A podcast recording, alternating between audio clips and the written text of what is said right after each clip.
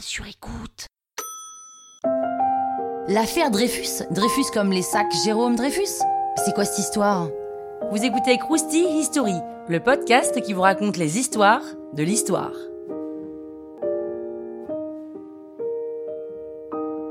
L'affaire Dreyfus, c'est une des plus grosses affaires du 19e siècle qui va durer 12 ans. On est sur la fin de la Troisième République en France, fin du 19e donc, et c'est la crise politique. L'Alsace et la Moselle sont annexées par l'Allemagne et le nationalisme et l'antisémitisme atteignent des niveaux mais wouhou En 1894, une lettre interceptée est envoyée au service du contre-espionnage français. Cette lettre, pas datée, pas signée, est adressée à un officier allemand et laisse sous-entendre qu'il y a une taupe parmi les Français. Alfred Dreyfus, un artilleur juif, est rapidement soupçonné parce que son écriture est ressemblante. Il est alors convoqué au ministère de la Guerre pour faire une dictée. Une dictée, hein, on en est là quand même.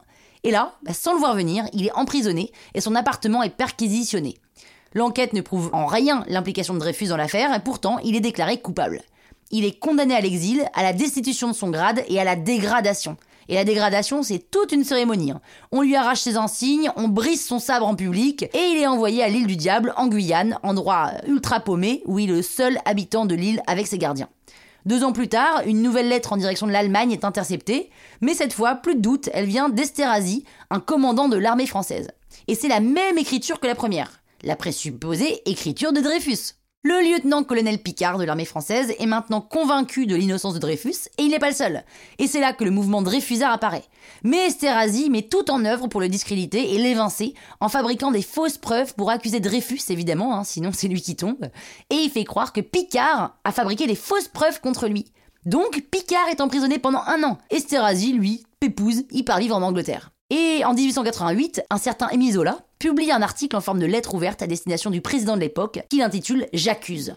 Et justement, il accuse le Conseil de guerre d'avoir acquitté sciemment un coupable, Esterhazy, et d'avoir mis un innocent derrière les barreaux, Dreyfus. Il est alors condamné pour diffamation. Et là, un des commandants complices de Esterhazy craque et avoue tout. Dreyfus est rapatrié. Et voilà, non je rigole, c'est pas fini, pas du tout.